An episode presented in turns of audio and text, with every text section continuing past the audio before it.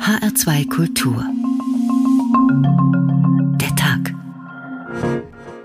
Mit Karin Fuhrmann. Guten Tag.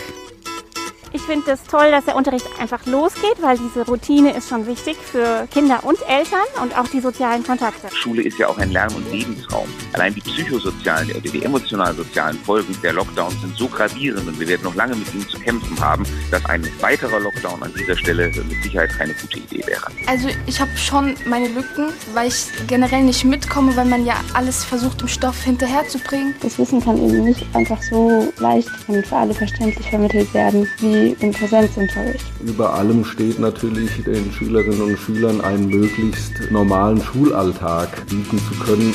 See me and Julio down by the schoolyard.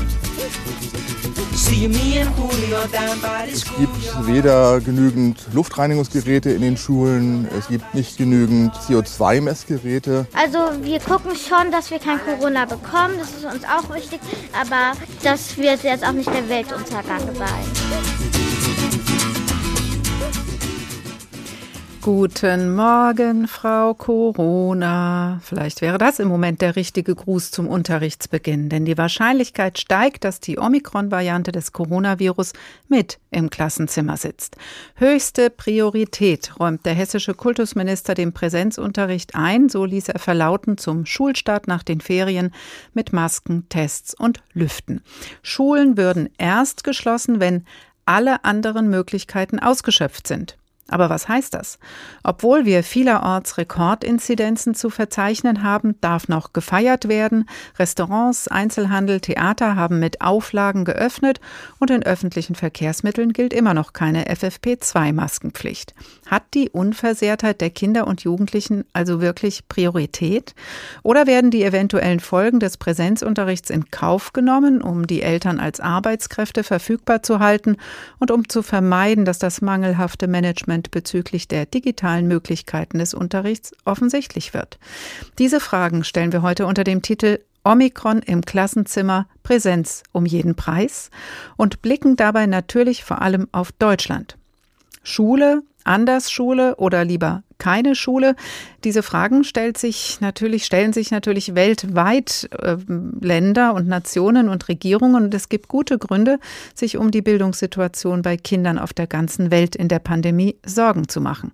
Wie es den Kindern in anderen Ländern geht, das hat die Süddeutsche Zeitung kürzlich erfragt und diese Stimmen werden wir heute immer mal wieder hören. Zuerst eine Äußerung aus Skandinavien, was ja in Sachen Schulschließungen eine Ausnahme war. Aiden, Schweden, zehn Jahre alt. Mir reicht es langsam. Ich konnte zwar immer in die Schule und musste dort auch nie Maske tragen, aber trotzdem finde ich das ewige Hin und Her doof. In der einen Woche darf man noch nebeneinander sitzen und eine Woche später muss der Platz neben mir dann frei bleiben. Es kommt mir so vor, als würden die Politiker und Politikerinnen gar nicht so richtig nachdenken, bevor sie eine neue Regel einführen. Es nervt, schreibt Aiden, sogar in Schweden. Die Situation nervt auch viele Kinder und Jugendliche hierzulande. Seit gestern sind wieder alle Schulen in Deutschland geöffnet. Saskia Klingelschmidt hat sich den Schulstart an der Theobald-Ziegler-Schule, einer Grundschule in Frankfurt, angeschaut und ist nicht nur auf genervte Schüler und Schülerinnen getroffen.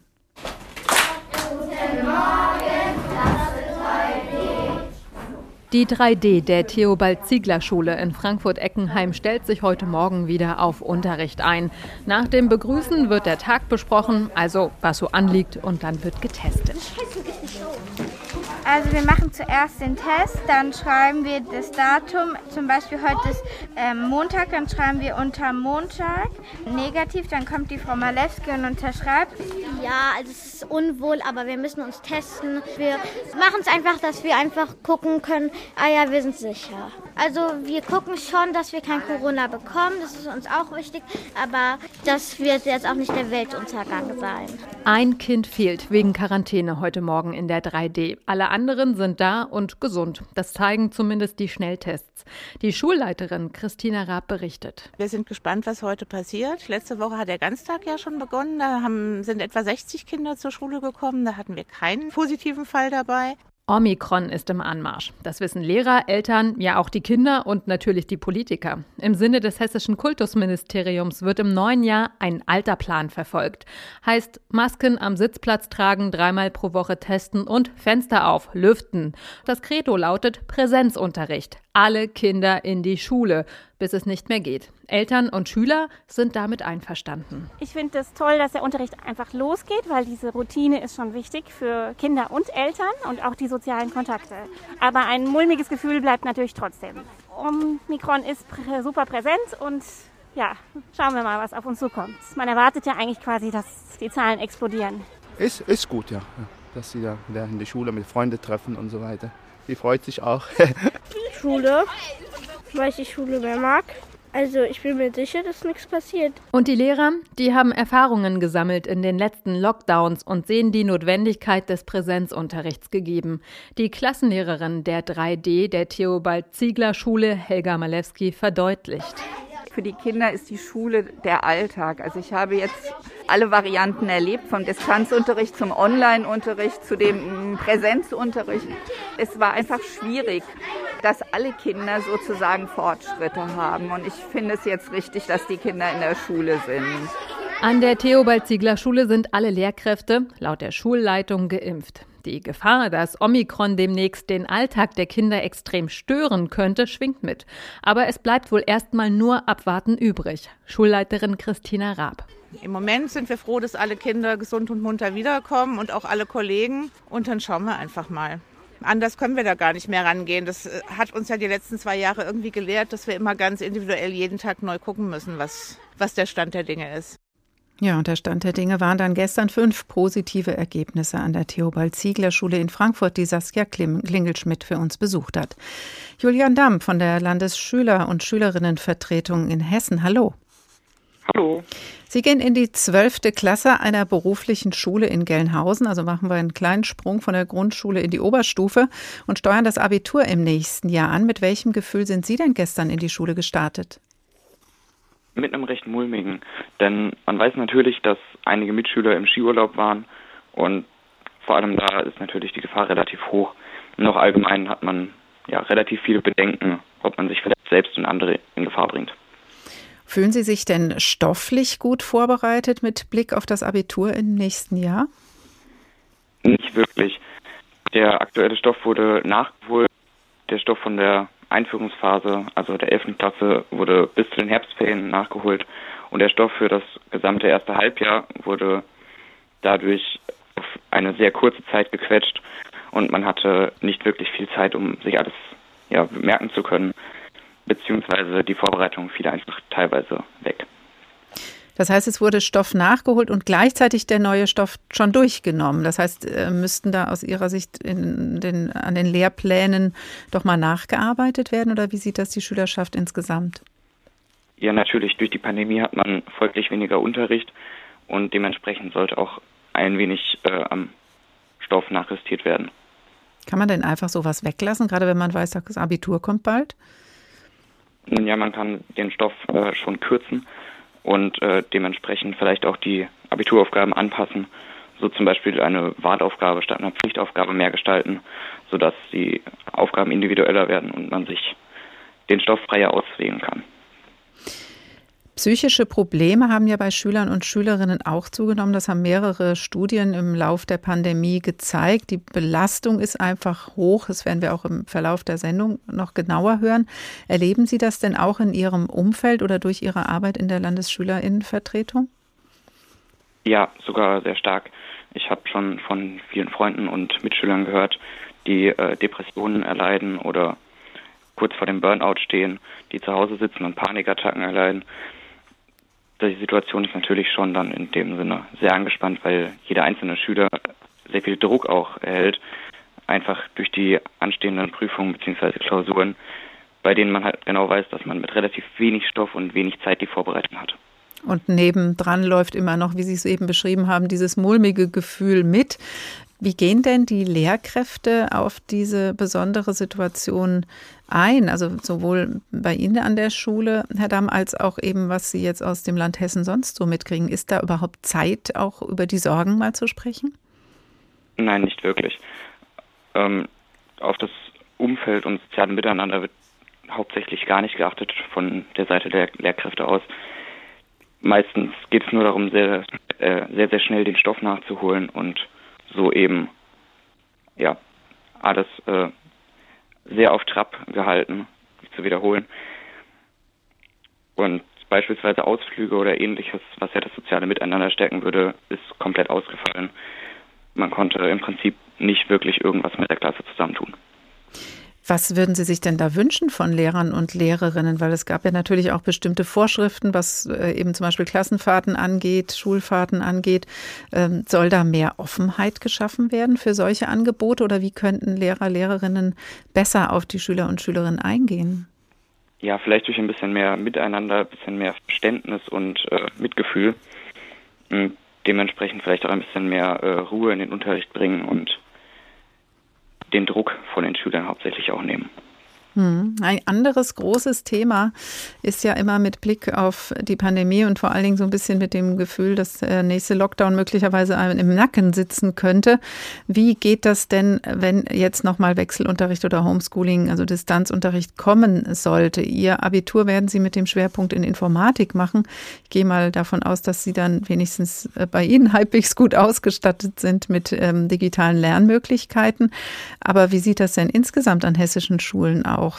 Ähm, sind die gerüstet für so eine Situation?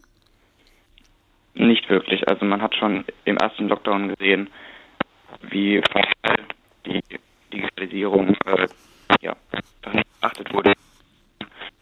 Und Jetzt haben wir leider eine sehr schlechte Leitung. Ich weiß nicht, ob Sie Ihre, ob irgendwas, ob da irgendein technisches Problem ist, was Sie selbst beheben können, ähm, dass sie einen besseren Empfang haben. Also die Frage war, ich stelle sie einfach nochmal, ob sich Schüler und Schülerinnen auch digital ausreichend versorgt fühlen und Schulen da gut genug gerüstet sind, um unter Umständen in Wechselunterricht oder in Distanzunterricht wieder zu gehen.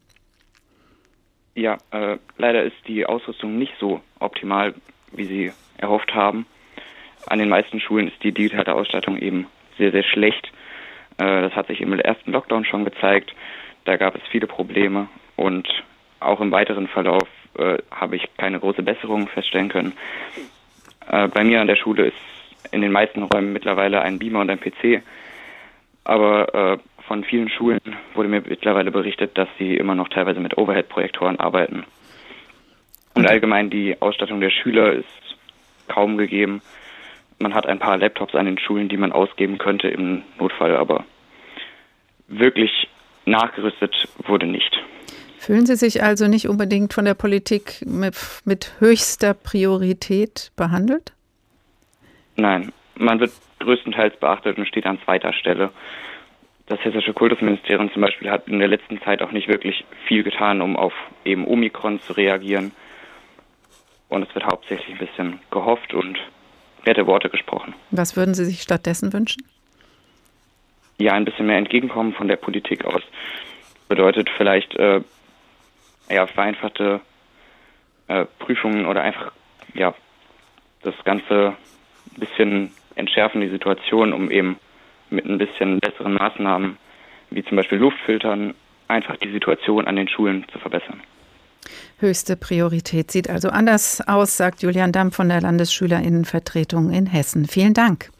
Omikron im Klassenzimmer, Präsenz um jeden Preis, HR2 der Tag.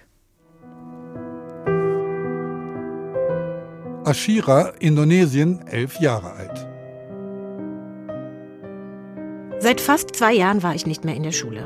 In der Zeit habe ich alle meine Freundinnen und Freunde verloren. Alles lief online und wir konnten uns nicht besuchen. Wo ist mein Leben? Aber bald ist es soweit. Drei Stunden darf ich dann in die Schule. Leider nur einmal pro Woche. Immerhin. Es fühlt sich komisch an, ein bisschen als ob man ein zweites Mal zum ersten Mal in die Schule kommen würde.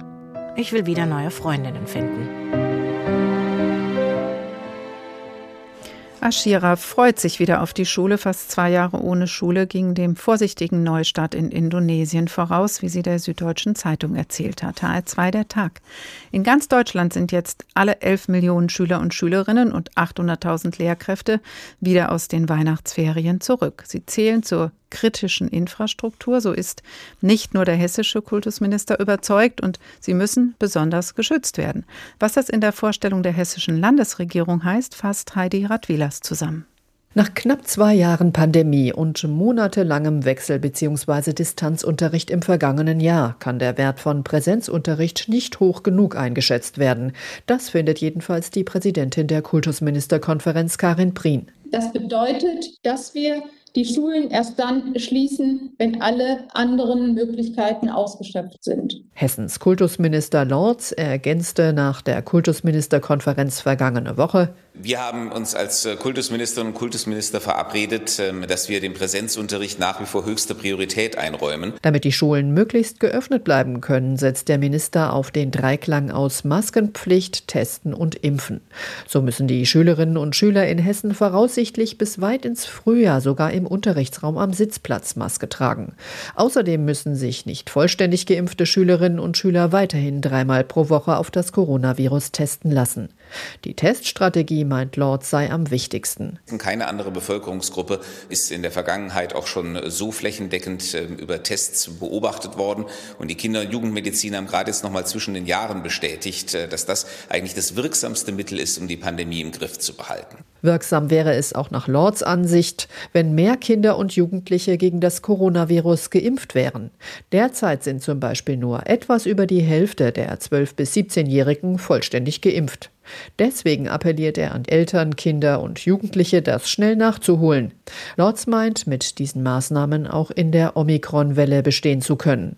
Volkmar Heidmann vom Landeselternbeirat in Hessen sieht das anders. Die Vorbereitungen sind nicht so gelaufen, wie sie hätten laufen können. Es gibt weder genügend Luftreinigungsgeräte in den Schulen, es gibt nicht genügend CO2-Messgeräte. Auch Moritz Promny von der FDP-Fraktion im Hessischen Landtag ärgert sich. Vor allem darüber, dass der Kultusminister gesagt hat, die hessischen Schulen seien selbst für den Fall, dass nicht mehr überall Präsenzunterricht angeboten werden könne, gut vorbereitet. Sowohl organisatorisch und pädagogisch als auch technisch. Bei organisatorisch und pädagogisch würde ich sagen, die Schulen machen das sicherlich gut, aber was die technische Vorbereitung anbelangt, wenn man sieht, wie die Ausstattung an den Schulen ist, klar sind wir da weiter als vor einem Jahr.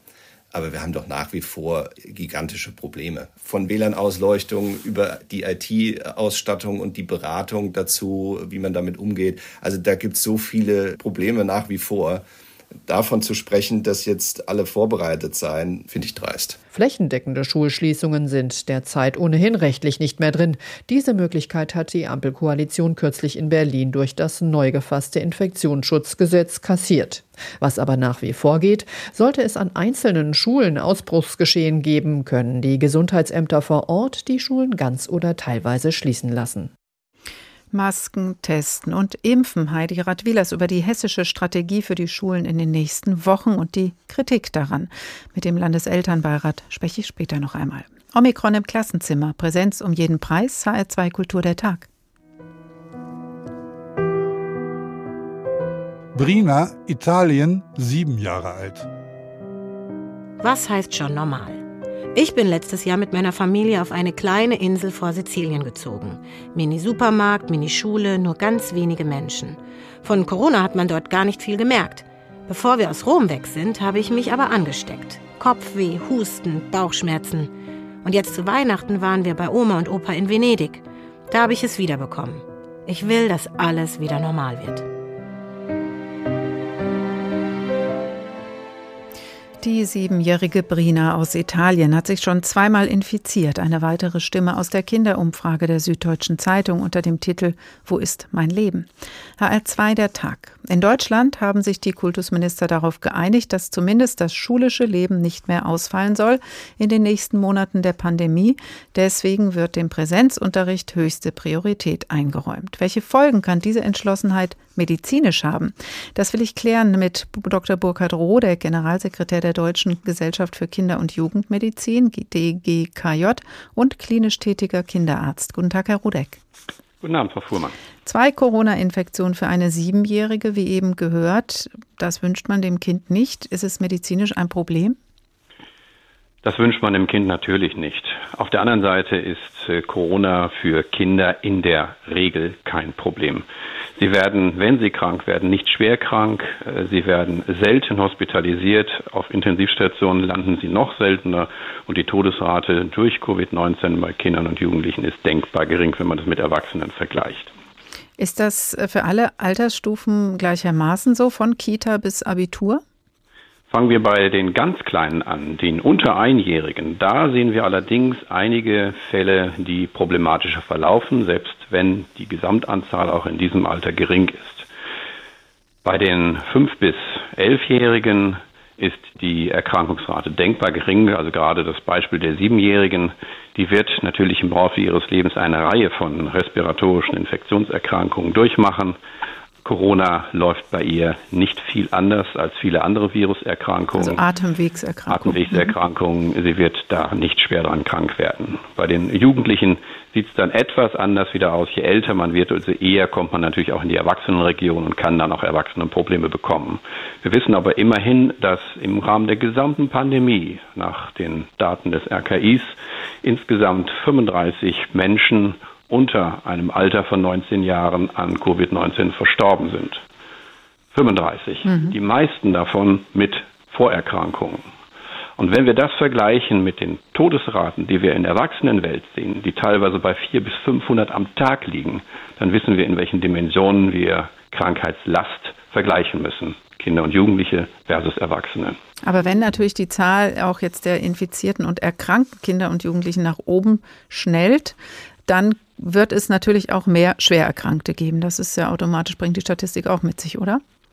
Ja, zwei Sachen. Das eine wissen wir, dass die Omikron-Variante kontagiöser ist, wie wir sagen, also infektiöser ist. Man steckt sich schneller an. Auf der anderen Seite zeigen aber die jetzt vorliegenden Daten, dass die Erkrankungsschwere bei der Omikron-Variante niedriger ist als bei der vorherigen Delta-Variante. Auch bei haben, Kindern und Jugendlichen. Und wir haben keine mhm. Hinweise dafür, dass das bei Kindern und Jugendlichen anders sein wird.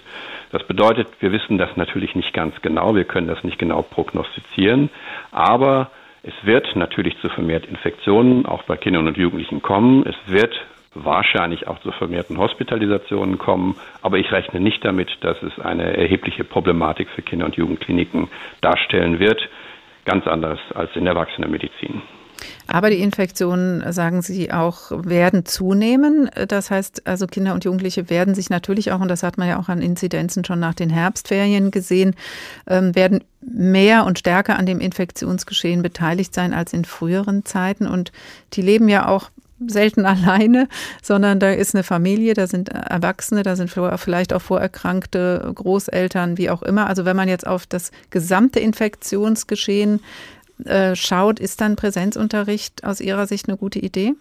Präsenzunterricht ist eine sehr gute Idee. Wir haben das bei den vorherigen Beiträgen ja schon mehrfach gehört. Das soziale Miteinander, der Zugang zur Bildung, der Zugang zur kulturellen Veranstaltung, auch zu sportlicher Betätigung ist für diese Generation eminent wichtig.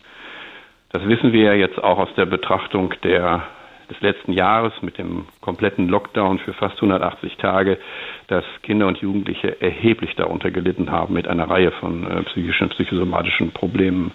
Wir wissen jetzt gerade aus einer neuen Studie, die in der Universitätskinderklinik in Essen gestartet worden ist, dass die Zahl der Selbstmordraten unter Jugendlichen dramatisch angestiegen ist. Das schieben wir schon ein Stück weit natürlich diesen Lockdown-Maßnahmen im Rahmen der gesamten Pandemiebekämpfung zu. Das bedeutet, wir müssen alles tun, damit die Pandemie natürlich sich nicht weiter ausbreitet, insbesondere natürlich in den gesellschaftlichen Gruppen, die gut überwacht werden können und wo sehr viele Kontakte stattfinden. Und das sind Schule ja nun mal spielt Kinder. Auch genau. eine Rolle, mhm. auch eine Rolle, aber es spielt nicht die maßgebliche Rolle. Und wenn wir alleine mal berücksichtigen, dass wir im letzten Jahr das Homeschooling verordnet bekommen haben, während das Homeoffice empfohlen wurde, wissen wir schon, dass wir ganz unterschiedlich mit verschiedenen Bevölkerungsgruppen umgehen. Das, was unsere Wirtschaft nutzt, was unser allgemeines soziales Miteinander im Erwachsenenbereich betrifft, wird heftig diskutiert. Dort arbeitet man vielfach mit Empfehlungen. Und bei den Schulen ist es ja einfach, es ist ja ein der best kontrollierbare Arbeitsplatz in unserer mhm. Bundesrepublik Deutschland wird das verordnet. Und hier sehe ich auch schon eine gewisse Ungleichgewichtigkeit. Das heißt, auch Sie sind der Meinung, höchste Priorität sieht äh, vielleicht anders aus, aber auch, wenn man jetzt sagt, man will schon das Infektionsgeschehen ja in den Griff kriegen und auch Infektionen in der Schule vermeiden. Wenn wir jetzt hier in Hessen ab und zu einen Schnelltest haben, medizinische Masken und ab und zu einen Luftreiniger im Klassenzimmer, sollte man da nicht auch überlegen, ob das vielleicht effektiver geht? Ich reite ein bisschen auf der höchsten Priorität rum. In Nordrhein-Westfalen zum Beispiel gibt es äh, PCR-Tests und äh, die eben als Pooltests auch jedenfalls zuverlässiger sind als die Schnelltests. Müsste man nicht wirklich sagen, wir gehen auch da stärker in die Kontrolle? Ja, selbstverständlich. Das sind alle diese Maßnahmen, die im Grunde genommen konsequent angewendet werden müssen, bevor man über Streichen von Präsenzunterricht wieder nachdenkt. Und da gibt es einen erheblichen Aufholbedarf, das wissen wir, das haben wir ja aus den vorherigen Beiträgen auch gehört. Und das wäre die Aufgabe, die man zunächst einmal anpacken muss, bevor man vorschnell wieder über Schulschließungen nachdenkt. Also alles andere schließen, also hört sich das ein bisschen an bei Ihnen, Frau, bei Herr Rodek? Alles andere schließen nun auch nicht. Ich glaube, wir sind in einer Gesellschaft, die natürlich miteinander funktionieren muss und äh, auch wir Erwachsene brauchen unsere Sozialkontakte. Und das ist jetzt eine generelle Frage, wie gehen wir in der Pandemie mit uns selber und unseren eigenen Bedürfnissen um? Und hier wird man akzeptieren müssen, dass die sogenannte No-Covid-Strategie oder Zero-Covid-Strategie eigentlich verpasst ist. Das äh, spielt jetzt keine Rolle mehr eigentlich in der Diskussion. Wir werden mit dieser Pandemie leben müssen. Wir werden mit Coronaviren leben müssen. Wir werden das auch können. Wir werden uns daran gewöhnen. Wir werden langsam eine Immunisierung der Bevölkerung erreichen. Zum einen natürlich, und hier wäre auch mein Appell erneut, impfen, impfen, impfen. Auch durch die bei Impfungen. Kindern auch bei den 12 bis 17-Jährigen und auch wenn der entsprechende Wunsch ist bei den 11 bis äh, bei den 5 bis 11-Jährigen. Und das zweite ist natürlich derjenige, der sich nicht impfen lässt, der hat ein hohes Risiko, dass er die Erkrankung bekommt. Wenn er Glück hat, wird er sie gut überstehen, aber dann ist er auch immunisiert. Die höchste Priorität muss eben doch anders sehen, aussehen, sagt auch Dr. Burkhard Rodeck, Generalsekretär der Deutschen Gesellschaft für Kinder- und Jugendmedizin und klinisch praktizierender Kinderarzt. Ganz herzlichen Dank. Omikron im Klassenzimmer, Präsenz um jeden Preis, der Tag in HR2 Kultur. Nomle, Südafrika, 14 Jahre alt. Bei mir herrscht ziemliches Gefühlschaos. Einerseits bin ich hoffnungsvoll, dass die Pandemie langsam zu Ende geht, aber ich bin auch richtig sauer. Die dritte oder sogar vierte Impfung? In Südafrika und vielen anderen armen Ländern leben die meisten ja noch ganz ohne Impfschutz. PAN heißt doch eigentlich alles umfassend. Eine Pandemie muss also auch uns alle angehen. Trotzdem habe ich das Gefühl, dass viele Länder nur auf sich selbst achten. Aus der Kinderumfrage der Süddeutschen Zeitung war das Nomle 14 aus Südafrika, wo die Virusvariante Omikron zuerst entdeckt wurde, die jetzt auch uns beschäftigt. Im ostafrikanischen Uganda waren die Schulen so lange geschlossen wie wohl sonst nirgendwo, fast zwei Jahre, 83 Wochen. Jetzt öffnen sie wieder, aber das, was Linda Staude berichtet, klingt nicht nach einer großen Erleichterung für alle. Viele Kinder werden gar nicht an die Schule zurückkehren. Glücklich die, die zwischenzeitlich provisorische Lösungen nutzen konnten. Knapp 20 Schüler zählen laut mit, wenn Lehrer Thomas mit einem Stück Kreide an die Tafel schreibt. Römische Zahlen sind heute dran. Der Lehrer will seinen vollen Namen nicht nennen, denn sein Unterricht in einem kleinen Schuppen neben seinem Haus ist eigentlich verboten. We are hiding here wir verstecken uns hier. In einer richtigen Schule hätten wir Lehrmaterial an den Wänden. Aber hier haben wir nur die nackten Mauern. Der Boden ist nicht zementiert, das heißt, die Sandflöhe können uns attackieren. Eigentlich ist Thomas Direktor einer Privatschule, aber die ist, wie alle anderen Schulen in Uganda, seit dem Ausbruch der Corona-Krise geschlossen. 83 Wochen ohne Unterricht, so viel wie in fast keinem anderen Land der Welt. Das Leben ist nicht mehr schön, wir vermissen unsere Freunde, die Schule, sogar unsere Lehrer, sagt Mariam leise. Die 13-Jährige ist eine der Glücklichen, die während des Lockdowns am heimlichen Unterricht teilnehmen konnten konnte. Die meisten Kinder in Uganda sind einfach zu Hause geblieben. Viele mussten mitarbeiten, damit ihre Familien irgendwie über die Runden kommen konnten. In Subsahara-Afrika konnten schon vor der Pandemie 87 Prozent der Zehnjährigen keinen einfachen Satz lesen und verstehen. Heute sind es über 90 Prozent. Wir haben eine schwere Lernkrise, die jetzt zu einer Lernkatastrophe wird. So Abiyan Jongrana vom UN-Kinderhilfswerk UNICEF. In Uganda machen die Schulen heute wieder auf, die meisten frisch gestrichen und repariert, aber damit ist es nicht getan. Mariam befürchtet, dass sie viele ihrer Mitschüler trotzdem nie wieder sieht. Einige meiner Freundinnen sind schwanger geworden, andere haben jetzt einen Job oder haben geheiratet. Sie haben Angst, zurück zur Schule zu kommen und von den anderen Schülern vielleicht ausgelacht zu werden.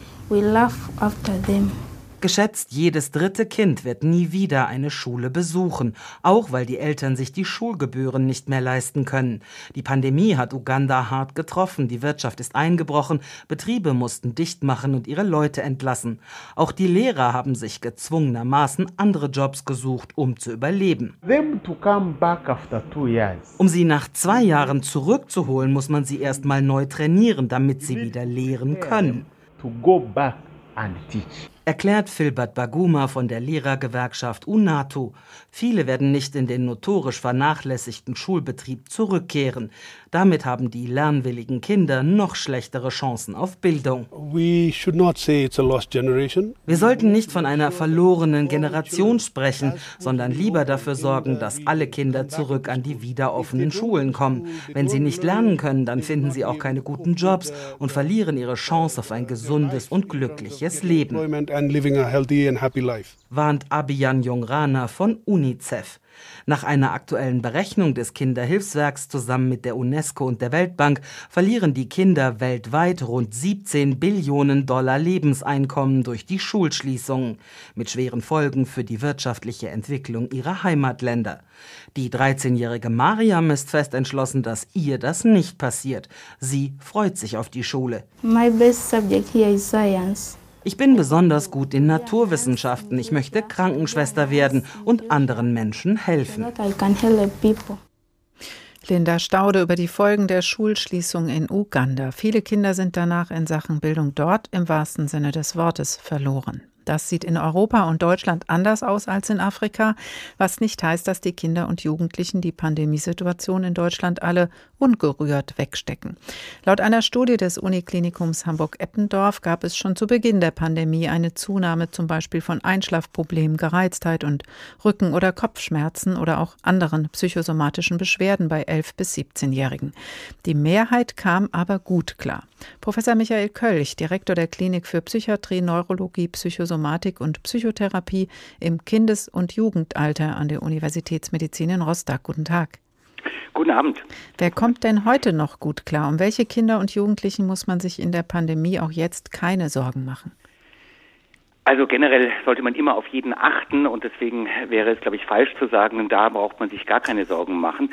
Aber es gibt Kinder, die bessere Voraussetzungen haben, gut klarzukommen und es gibt Kinder und Jugendliche, bei denen das Risiko ist, dass sie nicht damit gut klarkommen, äh, einfach erhöht sind oder erhöht ist. Und ähm, Kinder, die, sage ich mal, sehr resilient sind, wo gute Unterstützungsmöglichkeiten zu Hause, in der Familie, in der Schule gegeben sind, die werden sicherlich weniger Probleme haben als Kinder, bei denen diese Faktoren nicht zutreffen, bei denen es Probleme zu Hause gibt, die vielleicht ohnehin Förderbedarfe äh, haben, besonders die ohnehin schon auch isoliert sind oder die gar vorneweg oder vor der Pandemie bereits äh, psychische Probleme gehabt hatten. Das sind Kinder, die das, worauf man das Augenmerk besonders nochmal richten sollte. Und welche ernsthaften Probleme sehen Sie dann in der täglichen Praxis? Nun, äh, das, was man sich auch gut vorstellen kann, ist, oder das, was sich einfach daraus ergibt, weil ja viele, sage ich mal, das, was wir Verstärker nennen, also viele positive Erfahrungsmöglichkeiten, die auch zu der guten Stimmung oder zum Wohlbefinden beitragen, ja aufgrund der Pandemie und den Maßnahmen zum, äh, zum Teil fehlen, sind es äh, sehr häufig affektive Störungen, also emotionale Störungen, Depressionen, Ängste, die etwas zunehmen oder die wir sehen, bis hin dann, dass es auch dann äh, zu Lebensüberdrussgedanken kommt. Und äh, für diese Kinder äh, oder diese Kinder zeigen einfach dann eine erhöhte Symptomlast jetzt in der äh, durch die lange Dauer auch der der Pandemie. Ganz abgesehen davon haben auch Kinder, andere Kinder, die zum Beispiel Autismus haben oder ähnliches, durch ja die Sondersituation auch nochmal besondere Probleme. Aber in der Allgemeinbevölkerung oder bei den allgemeinen Kindern sind es häufig diese affektiven Symptome, also Traurigkeit, depressive Symptome, die wir äh, vermehrt beobachten. Wie kann denn diesen Kindern und Jugendlichen dann geholfen werden? Ich nehme an, es braucht ja nicht jeder automatisch einen Platz in ihrer Klinik oder eine Psychotherapie. Was gibt es noch für Ansätze?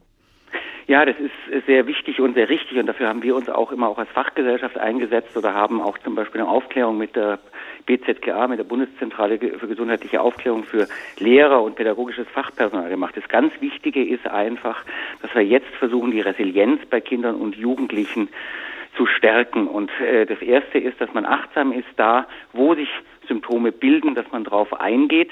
Zweite wichtige Punkt ist, dass wir auch mal sehr selbstkritisch als Erwachsene, als Gesellschaft uns anschauen, äh, wo machen wir auch noch zusätzlichen Druck, wo entsteht zum Beispiel zusätzlicher Leistungsdruck. Äh, Leistungsdruck war schon bereits vor der Pandemie in der Schule einer der Hauptrisikofaktoren, dass ich auch eine psychische Belastung entwickle. Und ich glaube, wenn wir da jetzt drauf schauen, was können wir, äh, wo können wir Kinder und Jugendliche unterstützen, wo können wir auch dadurch in dieser sehr stressreichen Zeit für Kinder und Jugendliche auch den Druck rausnehmen. Ich glaube, das ist mit einer der ja gesamtgesellschaftlich am meisten resilienzfördernden Faktoren, der momentan notwendig wäre. Ganz abgesehen davon, dass wir natürlich immer dann, wenn Symptome auftreten oder Belastungen auftreten, eher niedrigschwellig Oft hilft auch eine Beratung äh, oder eine Kurzintervention, ähm, dann auch frühzeitig äh, intervenieren können, eingreifen können, damit sich nicht etwas chronifiziert. Und das Schlimmste ist, und Vorbeitrag hat es ja ein bisschen angesprochen, ist, wenn Kinder verloren gingen, wenn man gar keiner mehr auf sie achtet, weil sie ewig nicht in der Schule sind oder ähnliches, dann ist immer die Gefahr hoch, dass Kinder relativ viel Anschluss verloren haben. Hm. Jetzt haben wir von Julian Damm von der Landesschülerinnenvertretung am Anfang der Sendung gehört, dass ähm, in den Oberstufenjahrgängen eben Stoff nachgeholt wird und der neue Stoff gleich dazugepackt, weil jetzt hat man die Schüler endlich mal wieder da. Ähm, und eben dieser Leistungsdruck, von dem Sie gerade sprachen, gerade dort dann sehr groß ist. Und er hatte auch gesagt, er wünscht sich eigentlich mehr Miteinander, Mitgefühl und auch Ruhe, dass die, die Lehrkräfte in diese Situation wieder reinbringen.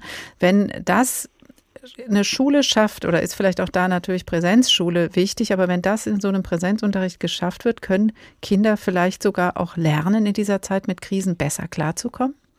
Das ist ein ganz, ganz wichtiger Aspekt. Und der ganz wichtige Punkt, der auch gerade schon angesprochen wird, ist Lost Generation. Also wenn man nochmal jetzt schon sagt, dass Kinder verloren sind und ähnliches, dann äh, macht man noch etwas schlimmer, was eigentlich ja gar nicht der Fall sein muss. Und äh, Sie haben auch gut angesprochen. Ich glaube, wenn wir lernen, in der Schule auch zu fragen, was Kinder und Jugendliche brauchen und das mit ihnen besprechen, ich glaube, dieser partizipative Aspekt, einfach zu fragen, was braucht ihr jetzt, das ist ein ganz wichtiger Punkt, wo ich auch Selbstwirksamkeit wieder mitbekomme. Und das, was ich auch schon angedeutet hatte, auch Lehrer stehen unter einem enormen Druck. Es gibt ja zig äh, Verordnungen und jeden, jede Woche ist dann äh, zum Teil was anders. Also diesen Schritt zurückzutreten, was ist jetzt eigentlich wichtig und mehr dieses, das, was ich genannt hatte, als Achtsamkeit, mehr darauf schauen, was braucht ihr, was ist jetzt wirklich notwendig, wie können wir damit umgehen, das ist sicherlich was viel zielführenderes und da haben Sie dann eben auch vollkommen recht. Dadurch, und Kinder haben ja schon extrem viel bewältigt, dadurch lernen Kinder und Jugendliche auch noch viel mehr diese Dinge, diese Belastung zu bewältigen und gehen dann sogar auch gestärkt heraus, weil sie Dinge geschafft haben. Auf demselben Weg kann man da auch als Eltern helfen? Auf jeden Fall. Also auch da gilt das Gleiche. Die Frage ist, was muss jetzt sein? Welcher, wo kann ich den Stress rausnehmen? Wo muss ich nicht unbedingt jede Anforderung letztendlich erfüllen? Keiner, also wenn ich immer perfekt sein möchte, dann setze ich mir den größten Stress und mache mich eigentlich fertig. Ähm, also da auch den Druck rauszunehmen äh, aus vielen vielen Punkten und aber gleichzeitig natürlich auch zu gucken, wo ist es so, dass ein Kind, ein Jugendlicher, mein Kind, ein Jung, mhm. äh, einen Rückzug entwickelt oder ähnliches oder Symptome entwickelt und das auch ansprechen, sich auch ansprechen zu trauen, ohne es gleich zu dramatisieren. Das ist auch was, was sehr wichtig ist. Und dann gucken, wo sind denn schöne Dinge? Die gibt es ja immer noch, so ist es nicht. Und frische Luft und Sport und auf solche stärkenden ähm, Dinge, wie Sie es genannt haben, auch zu schauen. Sie sind ja auch als Präsident der DGKJP, der Deutschen Gesellschaft für Kinder- und Jugendpsychiatrie, Psychosomatik und Psychotherapie, äh, sehr gut vernetzt und auch Interessenvertreter, Herr Kölch. Welche Unterstützung wünschen Sie sich denn staatlicherseits als Helfer und Helferinnen, die Sie ja sind?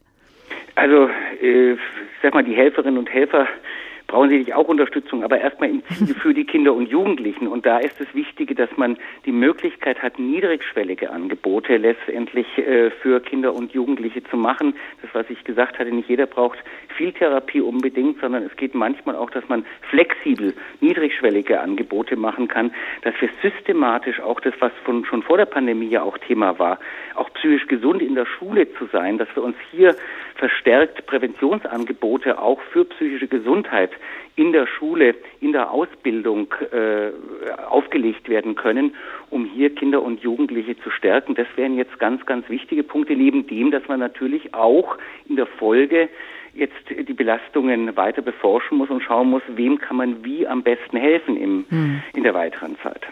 Professor Michael Kölch, Direktor der Klinik für Psychiatrie, Neurologie, Psychosomatik und Psychotherapie im Kindes- und Jugendalter von der Universitätsmedizin in Rostock und Präsident der DGKJP. Besten Dank.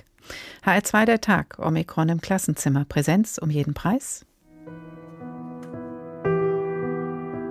Emma Schiele, neun Jahre alt. Im ersten Pandemiejahr durften wir keinen einzigen Tag in die Schule. Wir mussten alles von zu Hause aus machen. Und auch sonst waren wir quasi nur zu Hause. Aber dann hat Chile beim Impfen den Turbogang eingelegt. Ich bin seit Oktober geimpft. Erst hatte ich ein bisschen Angst, vor allem weil Mama und Papa der Arm so wehgetan hat. Aber jetzt, bei mir, ich habe überhaupt nichts gemerkt. Jetzt sind sogar schon Kinder ab drei Jahren an der Reihe. In Chile wird geimpft. Nach einem Jahr Schulschließung in der Pandemie ist das Hoffnung für Emma, die der Süddeutschen Zeitung auf die Frage geantwortet hat, wo ist mein Leben? Wären wir weiter mit dem Impfen, würde sich auch hierzulande die Schulfrage anders stellen. Noch treffen aber in den Schulen zum großen Teil ungeimpfte aufeinander. Zu viele erwachsene Familienmitglieder sind noch ungeimpft und trotzdem soll am Präsenzunterricht festgehalten werden. Welche Gründe stecken dahinter? Die psychische Gesundheit der Kinder und Jugendlichen ist ein Grund, darüber haben wir gesprochen gesprochen. Der Lernerfolg ein anderer, besonders für Schüler und Schülerinnen, die zu Hause technisch oder elterlicherseits nicht die optimale Unterstützung genießen. Sprechen für Präsenzunterricht aber auch gesamtgesellschaftliche, wirtschaftliche Gründe? Dieser Frage ist Ursula Mayer für uns nachgegangen und dabei auf viele mögliche wirtschaftliche Effekte von Homeschooling gestoßen, auch langfristige.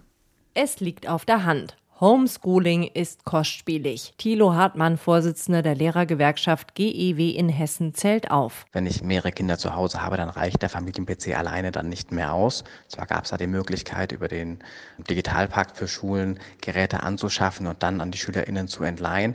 Viele Familien aber haben sich hier auch nochmal neue Geräte angeschafft. Das ist natürlich sehr teuer. Dazu kauften viele neue Drucker und mussten in eine stabile Internetverbindung investieren damit ihre Kinder im vergangenen Jahr über Monate hinweg vorwiegend von zu Hause aus unterrichtet werden konnten. Außerdem mussten die Kinder in dieser Zeit betreut werden. Eine Herausforderung nicht nur für berufstätige Eltern, sondern auch für ihre Arbeitgeber. Beispiel die Firma Roth im Dautphetal.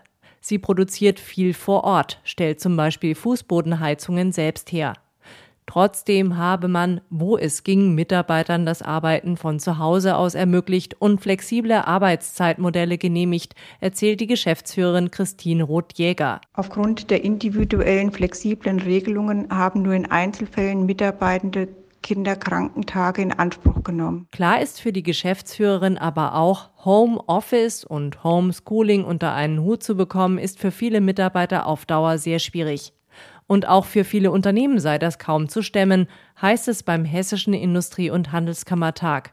Pressesprecher Alexander Rackwitz. Das kostet einerseits Nerven und andererseits aber auch ganz eindeutig Produktivität der Beschäftigten.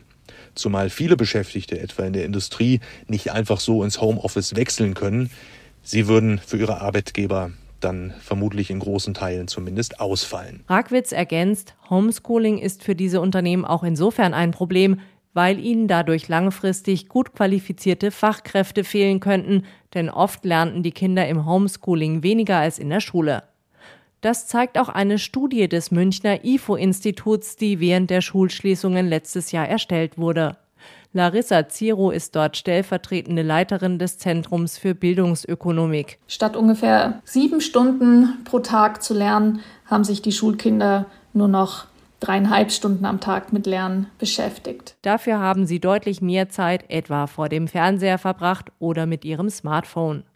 Vor allem leistungsschwächere Kinder hätten dadurch häufig den Anschluss verloren, erklärt Ziro und ergänzt. Wenn jetzt insgesamt ein halbes Schuljahr ausfällt an Lernen durch die Corona-Schulschließung, dass das dazu führen kann, dass dann die Kinder im Durchschnitt ein drei bis vier Prozent niedrigeres Lebenseinkommen haben werden. Nämlich später im Berufsleben. Und dann sind sie in der Regel auch weniger kreativ und produktiv. So gesehen könnte das auch volkswirtschaftlich betrachtet große Auswirkungen haben.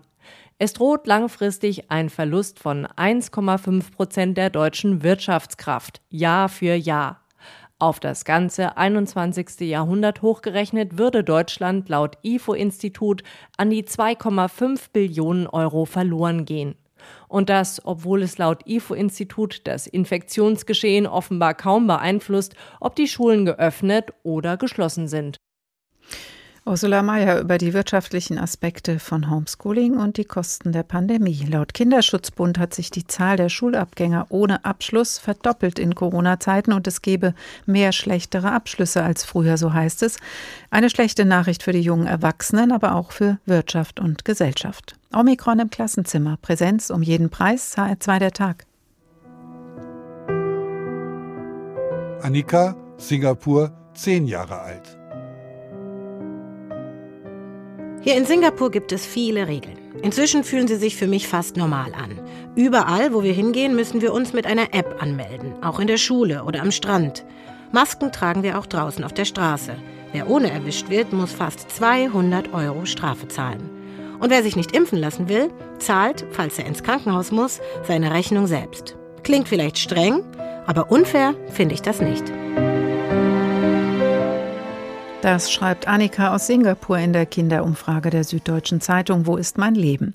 Digitale Möglichkeiten werden ausgeschöpft und deutliche Strafen gibt es auch in Singapur. Hierzulande wird den Schulen höchste Priorität eingeräumt, dem Präsenzunterricht, aber so weit wie in Singapur gehen wir hier nicht. Volkmar Heidmann ist Vorsitzender des Landeselternbeirats von Hessen. Guten Tag, Herr Heidmann. Guten Abend, Frau Fuhrmann. Liegt denn in der Elternschaft eine eindeutige Priorität auf Präsenzunterricht um jeden Preis vor?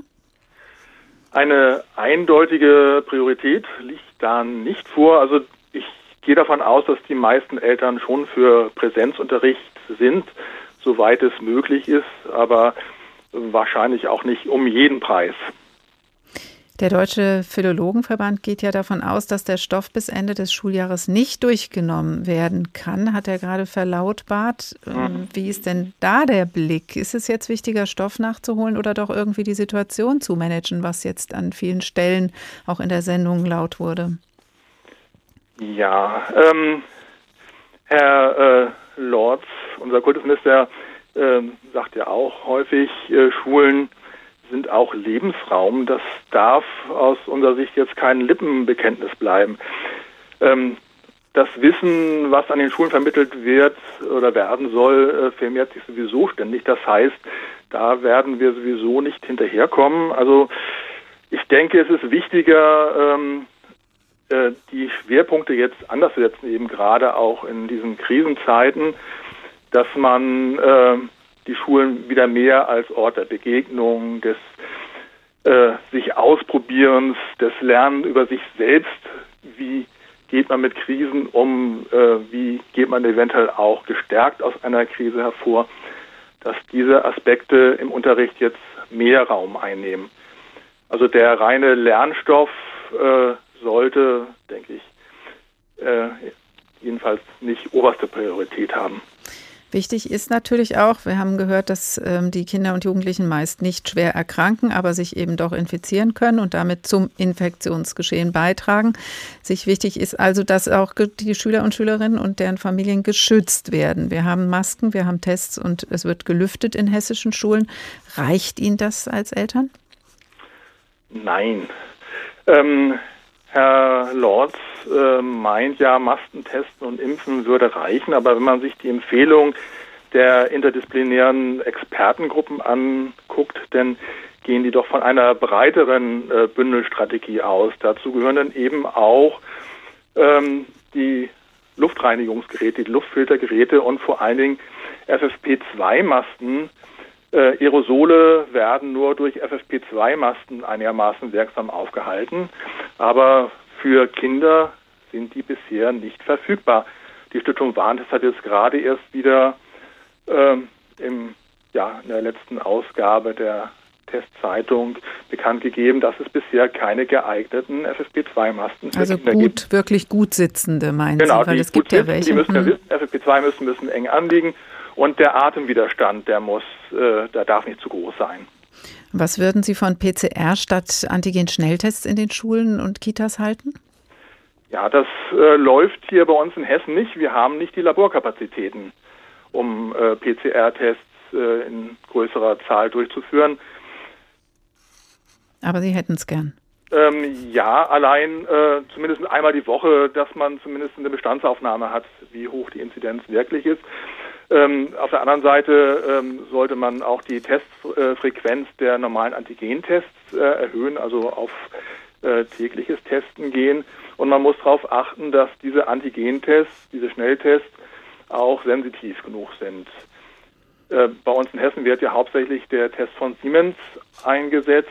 Äh, laut Paul-Ehrlich-Institut ist der zwar bei sehr hohen Virenlasten sehr zuverlässig, aber wenn die Virenlast etwas abnimmt, und das ist ja auch gerade äh, bei Kindern der Fall, also je jünger, desto niedriger ist die äh, Virenlast, äh, dann wird dieser Test blind. Das heißt, ob man sich da testet oder nicht, ähm, gerade bei jüngeren Kindern, äh, das führt sehr häufig zu falsch negativen mhm. Ergebnissen. Da ist also noch Luft nach oben, auch was die Sicherheit in den Klassenzimmern angeht. Wenn Sie ähm, auch vielleicht Julian Damm gehört haben von der Landesschülerinnenvertretung, der sagte, es ist auch digital die Ausstattung nicht so, dass man sagen könnte, wir können getrost wieder in Wechsel- oder Distanzunterricht gehen. Würden Sie denn auch als Elternvertreter sagen, nee, wir haben auch die Priorität auf Präsenz jetzt aus Ihrer Sicht? Also wir sind auch dafür, dass die Schulen äh, so lange wie möglich offen bleiben. Erst einmal müsste zum Beispiel die Homeoffice-Quote deutlich angehoben werden. Die ist zurzeit deutlich niedriger als im letzten Jahr. Also erstmal sollte man wirklich alle anderen Möglichkeiten äh, ausnutzen. Äh, wir brauchen mehr Luftreinigungsgeräte, wie gesagt. Ähm, äh, es ist klar, die ersetzen das Lüften nicht, aber ähm, sie können die Zahl der Aerosole und damit der Viren in der Luft deutlich herabsetzen und können damit die Sicherheit in den Schulen erhöhen. Und wenn man äh, dem Präsenzunterricht wirklich oberste Priorität einräumt, dann muss man eben auch alle Möglichkeiten nutzen. Sagt der Vorsitzende des Landeselternbeirats von Hessen, Volkmar Heidmann. Vielen Dank. Und das war der Tag für heute. Die Schulen sind seit gestern wieder geöffnet. Viele Gründe sprechen dafür, dem Unterricht in Präsenz höchste Priorität einzuräumen. Das heißt aber, alles andere zur Pandemiebegrenzung muss vorher getan werden. Weitestgehende Sicherheit mit allen technischen Möglichkeiten im Klassenzimmer. Alle Vorbereitungen müssen getroffen werden, um einen verantwortungsvollen Übergang zu Wechsel oder Homeschooling zu gestalten, falls nötig. Das wäre höchste Priorität, aber davon sind wir dann doch noch weit entfernt. Es könnte wieder einmal spannend werden in den nächsten Wochen. Nachhören können Sie diese Sendung wie immer unter hr2.de oder in der ARD Audiothek, der Tag HR2. Ich heiße Karin Fuhrmann und wünsche Ihnen noch einen schönen Abend. Thank you.